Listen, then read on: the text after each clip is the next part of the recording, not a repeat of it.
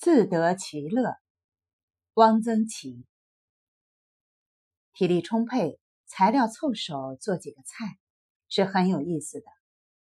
做菜必须自己去买菜，提一个菜筐，逛逛菜市，比空着手遛弯要好百项。到一个新地方，我不爱逛百货商场，却爱逛菜市，菜市更有生活气息一些。买菜的过程也是构思的过程。想炒一盘薛里红冬笋，菜市场冬笋卖完了，却有新到的荷兰豆，只好临时改戏。做菜也是一种轻量的运动，洗菜、切菜、炒菜都得站着，没有人坐着炒菜的。这样成天伏案的人可以改换一下身体的姿势，是有好处的。做菜待客需看对象。聂华苓和保罗·安格尔夫妇到北京来，中国作协不知是哪一位，突发奇想，在宴请几次后，让我在家里做几个菜招待他们，说是这样别致一点。我给做了几道菜，其中有一道煮干丝是淮扬菜。华苓是湖北人。年轻时是吃过这道菜的，但在美国不易吃到。他吃得非常惬意，连最后剩的一点汤都端起碗来喝掉了。不是这道菜如何稀罕，我只是有意逗引他的故国乡情耳。台湾女作家陈怡贞，我在美国认识的她，到北京来，指明要我给她做一回饭。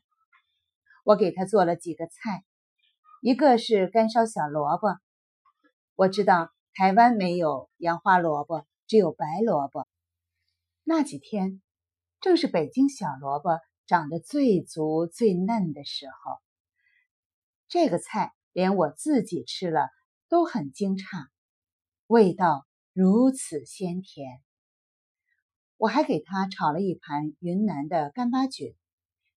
台湾咋会有干巴菌呢？他吃了，还剩下一点，用一个塑料袋包起，说带到宾馆去吃。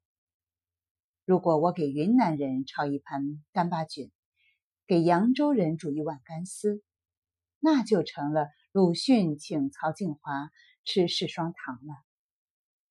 做菜要实践，要多吃多问，多看看菜谱，多做。一个菜得试烧几回，才能掌握咸淡火候。冰糖肘子、乳腐肉，何时软入味，只有神而明之。但更重要的是要富于想象，想得到才能做得出。我曾用家乡拌荠菜法凉拌菠菜，拌大菠菜，太老太嫩都不行。入开水锅，戳至断生，捞出，去根切碎。加入少许盐，挤去汁，与香干（北京无香干，以熏干代）、细丁、虾米、蒜末、姜末一起，在盘中团成宝塔状。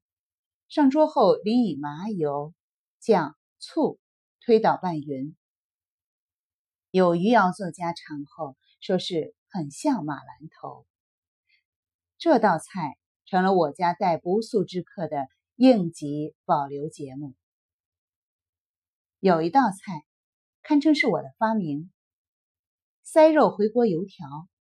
油条切断，寸半许长，肉馅儿剁成泥儿，加入细葱花，少量榨菜或酱瓜末拌匀，塞入油条段，入半开油锅重炸，嚼之酥碎。真可谓生动十里。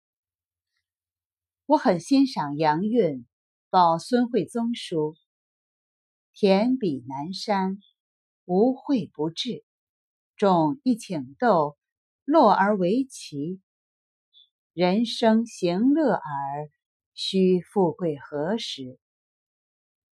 人生行乐耳，须富贵何时？”说的何等潇洒！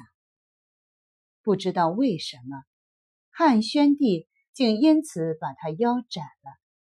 我一直想不透，这样的话也不许说吗？